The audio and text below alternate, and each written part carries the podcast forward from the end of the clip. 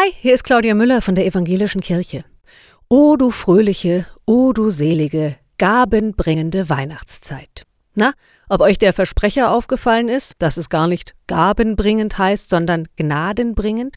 Dabei ist doch gabenbringende Weihnachtszeit im ersten Moment so schön nachvollziehbar. Zu Weihnachten geben wir uns gegenseitig Geschenke. Gaben hat man die früher genannt.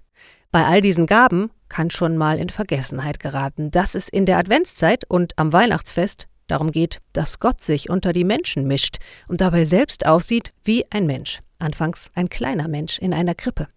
Dass Gott den Menschen so nahe kommt, ist Gnade, sagen Christen und singen es auch. O du fröhliche, o du selige, gnadenbringende Weihnachtszeit. Eine gute Woche euch.